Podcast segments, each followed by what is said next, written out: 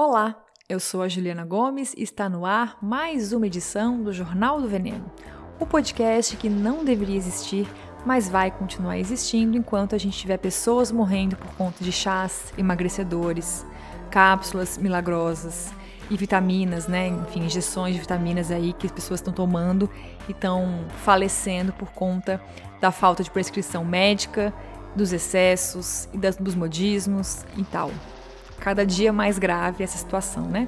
No programa de hoje, que tá uma loucura, um verdadeiro surto, eu comecei falando dos preços dos alimentos, né, expectativas e tendências para esse outono e inverno e fui até a Companhia Nacional de Abastecimento, a Conab, que tem muito a ver com esse assunto também. E por fim, eu falo do caso do entregador de aplicativo que foi agredido no Rio de Janeiro e também da luta dos entregadores no geral. E também tem é, uma desindicação de uma série no fim do episódio. Bora começar então.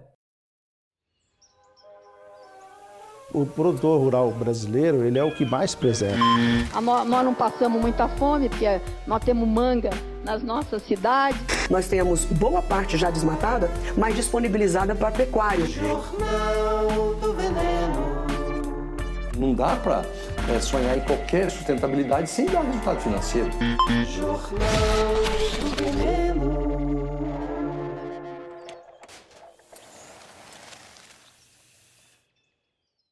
Olá, Venener! Olha quem deu as caras.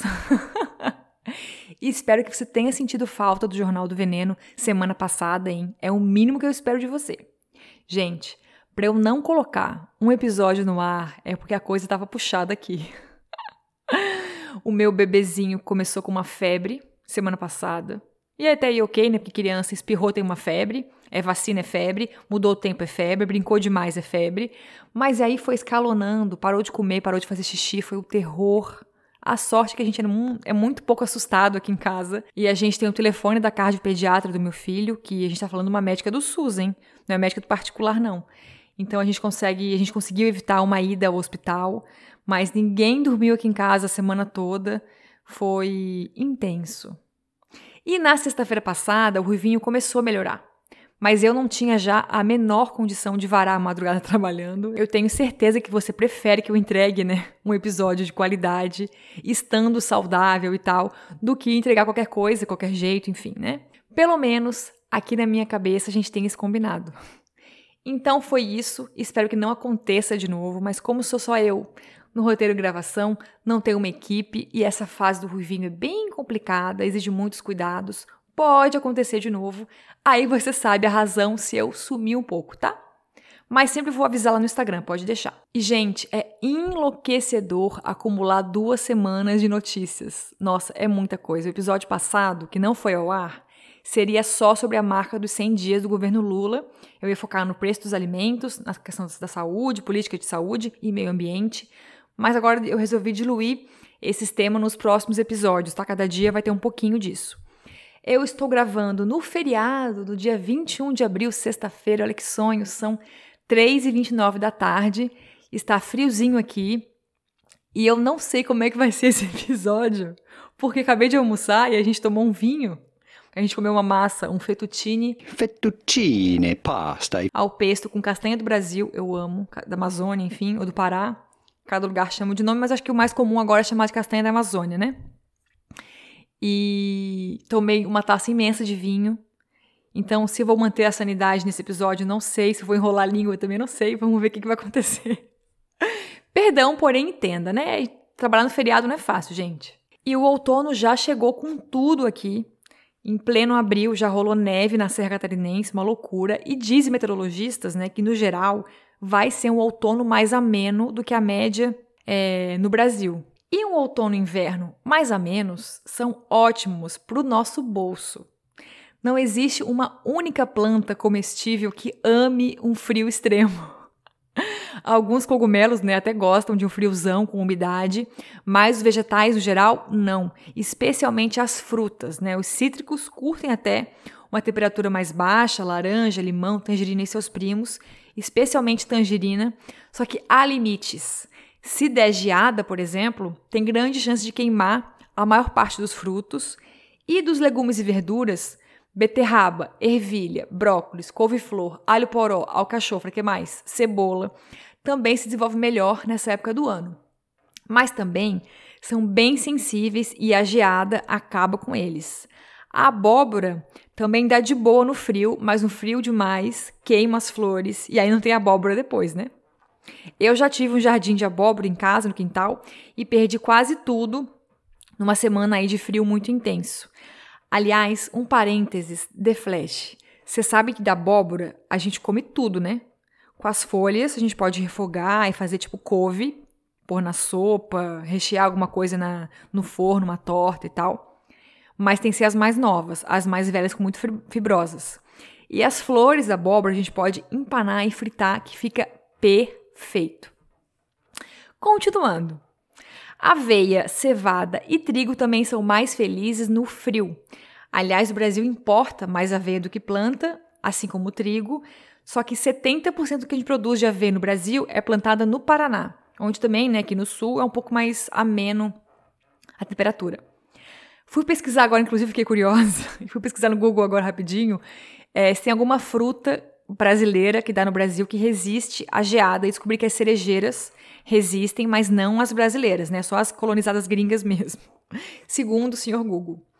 Enfim, gente, estou falando tudo isso aqui por quê? Porque no outono e inverno, ou no Brasil ou em outros continentes, são épocas sensíveis para comer para os agricultores, e a gente tem menos também diversidade de vegetais frescos disponíveis nas feiras e mercados, e os preços muitas vezes sobem. E não por causa do frio só, mas porque também outono e inverno quer dizer mais seca no Brasil. Né? A gente tem um cinturão de cidades brasileiras onde outono e inverno significam pouca ou nenhuma chuva. E aí a gente vem também com mudanças climáticas e tudo isso fica mais intenso ainda. E aí também entra o drama do café, né? Acho que eu falei disso aqui já em episódios anteriores, né? Um dos grandes dramas do agronegócio brasileiro. Por quê? O café, ele não gosta de grandes emoções. Nem muita chuva, nem muita seca, nem muito frio, nem muito calor. E Minas e Espírito Santo, né, que lideram a produção do país, estão sofrendo muito com enchentes ou períodos grandes de estiagem né, ao longo dos anos, os últimos cinco anos especialmente.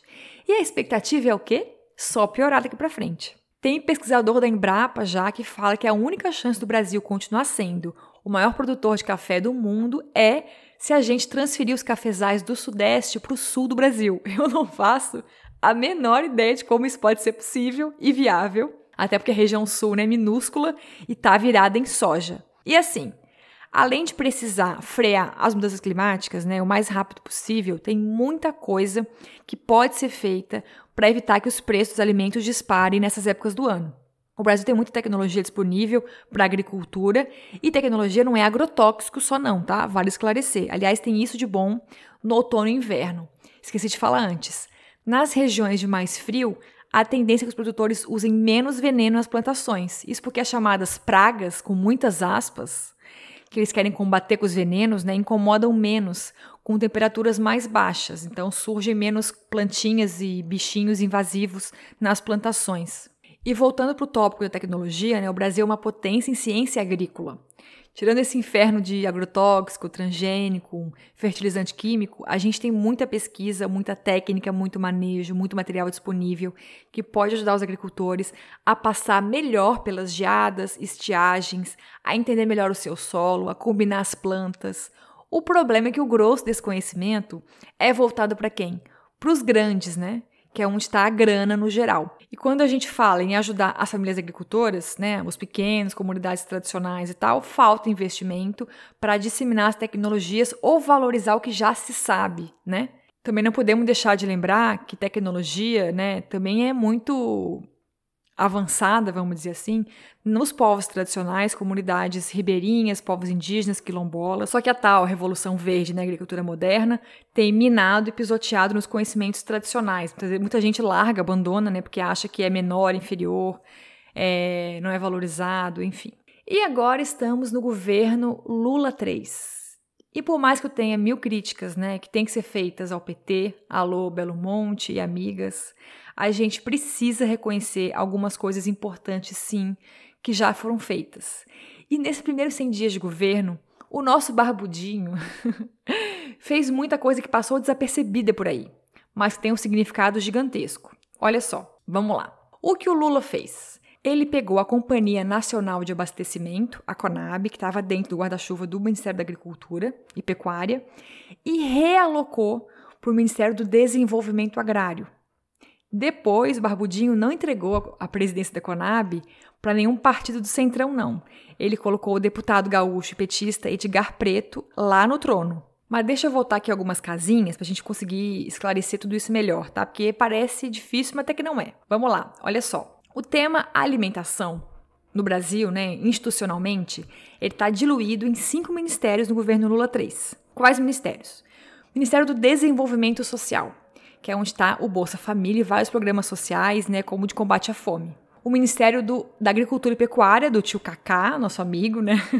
que a gente sabe que no fundo é o Ministério do Agronegócio, né? Onde está o grosso do dinheiro que movimenta e financia o agro. O Ministério da Saúde, onde está alocada a Anvisa, e a Anvisa é o órgão que monitora e libera agrotóxico, que faz também as leis, né, que regulamenta alimentos industrializados, etc. O Ministério da Pesca, odeio, para mim devia estar no Ministério da Agricultura mesmo, ou nem existir, porque a gente devia o quê? deixar os peixes em paz. Falou aqui a vegana lacradora. o Ministério do Meio Ambiente, que também atua na liberação de agrotóxico ou não, né? E também fiscaliza e multa os fazendeiros e tal. E por fim, o Ministério do Desenvolvimento Agrário e Agricultura Familiar. Esse ministério, o vampiro golpista do Temer, extinguiu.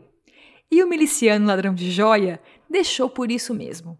O que diz muito, muito sobre que tipo de governo eles entregaram para famílias agricultoras. Agora, o Barbudinho foi lá e recriou esse ministério, e dentro desse ministério que ficou o Programa Nacional de Aquisição de Alimentos, o PAA, e o de Alimentação Escolar, o PNAE. Só que tem mais. O vampiro e o miliciano, que ocuparam a presidência, né, infelizmente, também começaram a sucatear a Companhia Nacional de Abastecimento, a CONAB. A gestão do Patriota vendeu 27 dos 92 armazéns públicos de alimentos do Brasil. Peraí que eu vou te dar detalhes já do que, que são isso, o que, que são os estoques e tal, tá? Peraí. Um exemplo rápido. Gente, lembra o drama do arroz no começo da pandemia? Se os estoques públicos de arroz da Conab estivessem altos, a gente não tinha visto o preço disparar daquele jeito na pandemia. O governo Bolsonaro também deixou o estoque público de arroz no menor patamar em 35 anos. De feijão, então, o estoque estava quase zerado no fim do ano passado. E logo o feijão, né, o nosso alimento combustível do país. Mas olha só, a iniciativa de começar a esvaziar a Conab veio do grande, o Supremo, o soberano, o ilustre, o grande homenageado desse podcast, o senhor Blairo Maggi, o ex-governador do Mato Grosso, ex-senador, maior plantador de soja desse país e cuja bela voz aparece aqui na vinheta do Jornal do Veneno. O estimado senhor Blairo Maggi foi o que? Ministro da Agricultura do governo Temer. E foi ele que começou a mexer na Conab. E olha a coincidência, Venene. A família Maggi tem uma empresa privada de armazenamento de grãos. Ou seja, o senhor Maggi estava defendendo seus próprios interesses, o que surpreende total de zero pessoas, né? Mas tem outras razões para os tios do agro quererem mexer na Conab. Ela é uma empresa pública importantíssima por duas razões principais. Ela é capaz de segurar o preço dos alimentos e evitar um possível desabastecimento de comida. Agora você imagina uma empresa com esse peso ficar nas mãos do Ministério da Agricultura, que é basicamente a bancada ruralista defendendo seus próprios interesses, né? Os grandes fazendeiros não querem que o governo intervenha nos preços dos alimentos, nem compre da agricultura familiar. Eles dizem, né, não, mas tudo é agro, a agricultura familiar também é agro. Na prática, a gente sabe que é mentira, né? É só no comercial da Globo mesmo. Aí veio o Lula nessa história, com todos os seus defeitos, que não são poucos, a gente sabe, recria o ministério que cuida só da agricultura familiar. E aí ele aloca a Conab ali dentro e vai além. O Lulinha mandou outro recado. Ele colocou um petista, filho de um dos fundadores do Movimento Sem Terra, na presidência da Conab, da companhia. As lideranças do agro ficaram empolvorosas.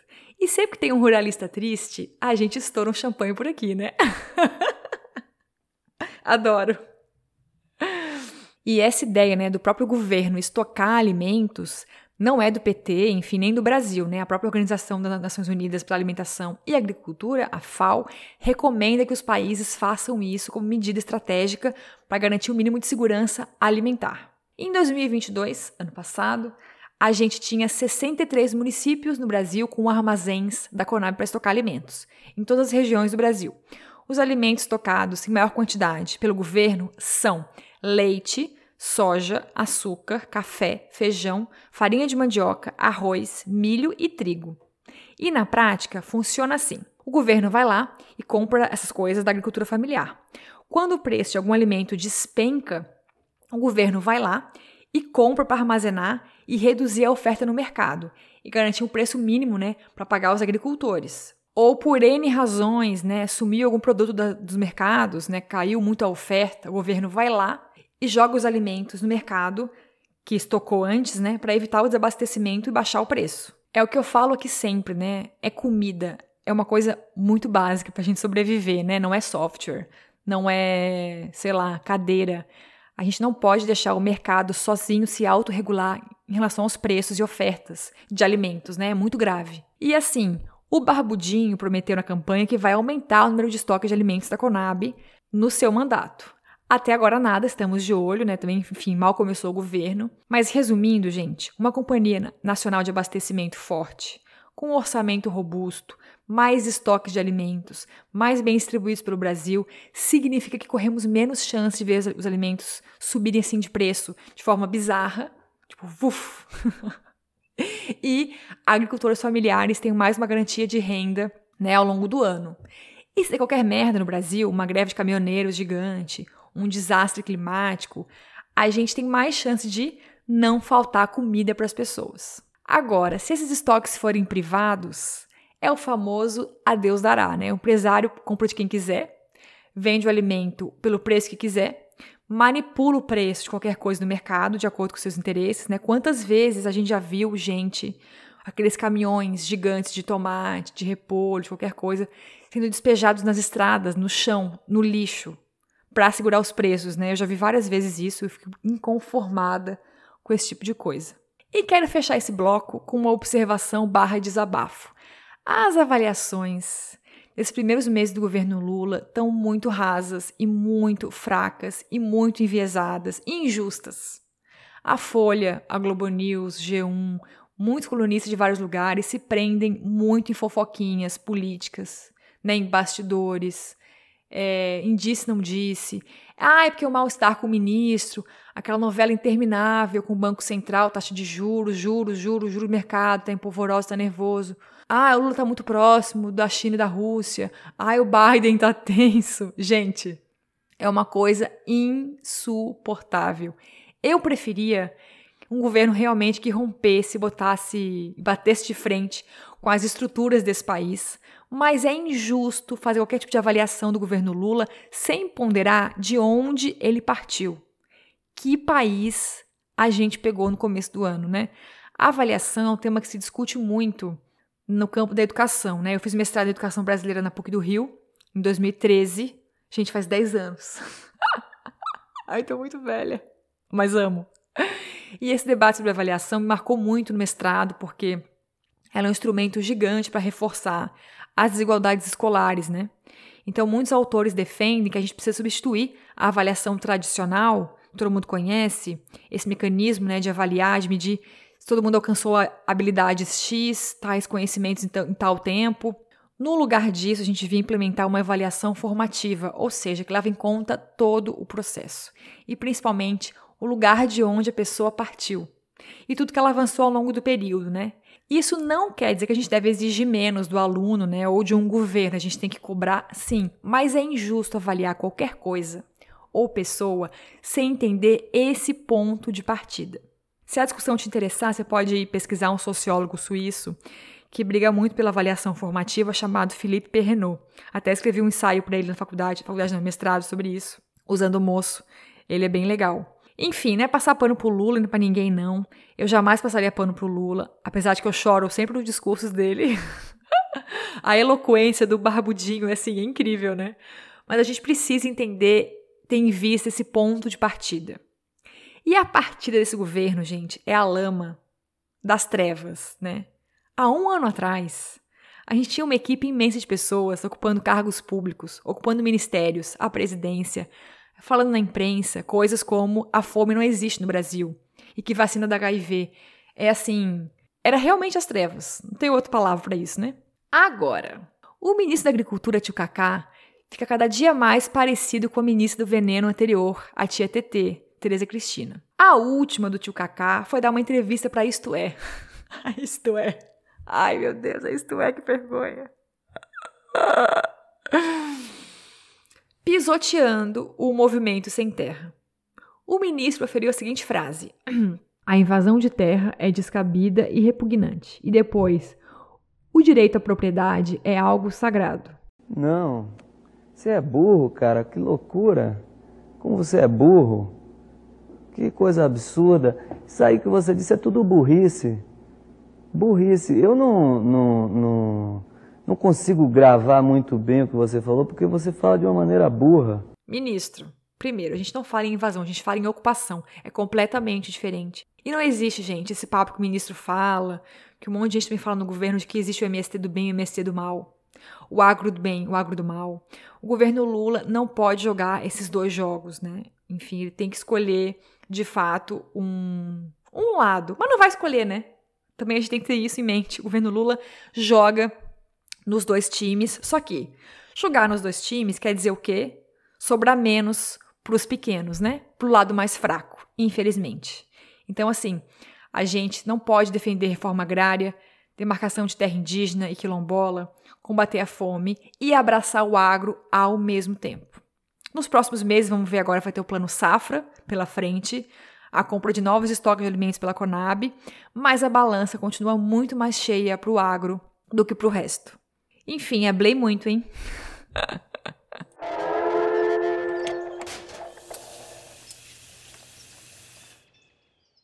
Por fim, gente, não posso deixar de comentar bem rapidinho sobre o caso do entregador do aplicativo de comida, que apanhou na rua com uma guia de cachorro.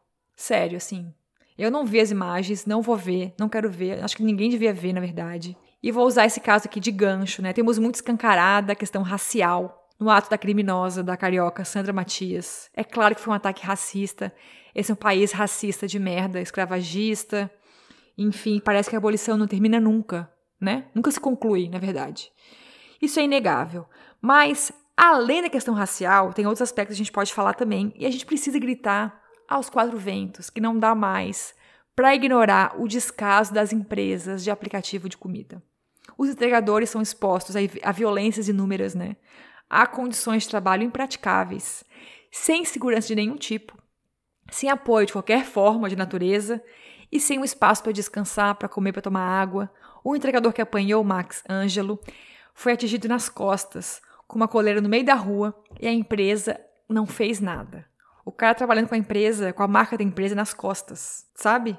Nos últimos dias estava voltando para casa caminhando encontrei um, entregador do Uber Eats fazendo xixi aqui no muro do meu vizinho. Essa cena acabou comigo. Porque eu trabalhei em muitos lugares diferentes já, fiz tudo que é tipo de coisa que você pode imaginar e jamais fiz qualquer coisa que não me garantisse um lugar para fazer xixi e tomar água, sabe? É um mínimo de dignidade que se espera de um trabalho, qualquer tipo de trabalho. Então, assim, a gente não pode esperar a boa vontade de iFood, Uber Eats e amigos. Eles não vão regularizar o trabalho dos entregadores, nem oferecer qualquer tipo de condição mais digna por conta própria. Não vão, gente, né? Eles não vão ganhar nada com isso.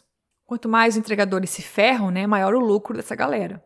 E eles se beneficiam de um momento muito delicado do país, né? A pandemia fez disparar o número de pedidos de delivery no Brasil e no mundo, e os números não voltam mais atrás. As pessoas se acostumaram com esse tipo de serviço, e é muito fácil ampliar a oferta de entregador no país, né? Porque você sabe, precisa só se cadastrar nos apps e arrumar um meio de transporte, pode ser até uma bicicleta alugada, né, de empresa aí, essas que pode alugar por meia hora, uma hora.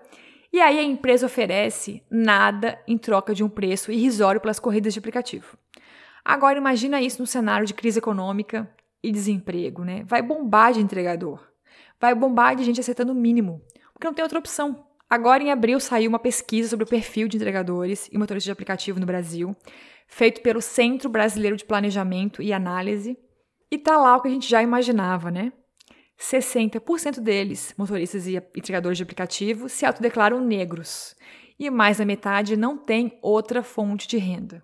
42% deles também tem uma renda familiar mensal de três salários mínimos ou menos. Gente, três salários está em torno de quê? Nem 4 mil reais.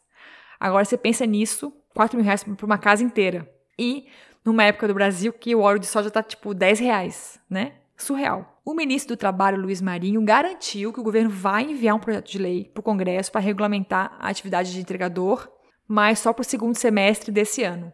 O mínimo que se espera desse projeto é que ele inclua algum tipo de proteção social para os entregadores, né? inclusive pelo INSS, por exemplo. E a gente tem que cobrar que o Congresso aprove isso o mais rápido possível. Quero deixar aqui, por fim, minha solidariedade ao Max Ângelo e à luta dos entregadores como um todo. Quero te lembrar também que não adianta a gente ficar, ai, gente, compre de restaurantes que tem delivery próprio, fuja de aplicativos, porque, se for possível, maravilhoso, ótimo. Mas essas compras de grandes apps de comida não vão acabar elas só vão crescer. Elas são uma mega tendência mundial. Então a gente precisa reconhecer isso e brigar para que entregadores consigam provar o vínculo trabalhista com as empresas e aplicativos né, e tenham direitos básicos garantidos.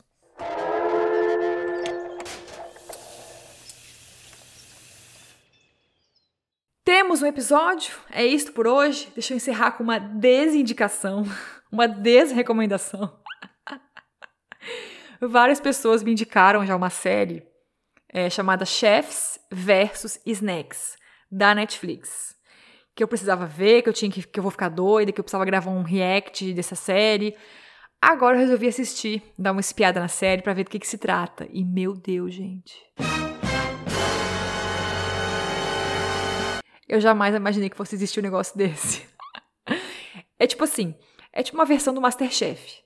Porque em vez de fazer ovos pochê e polvo provençal, os participantes vão replicar Cheetos, Oreo, Ruffles, Twix. É inacreditável. Sério, eu passei os 10 primeiros minutos da série com a boca no chão, assim, sem acreditar no que estava acontecendo.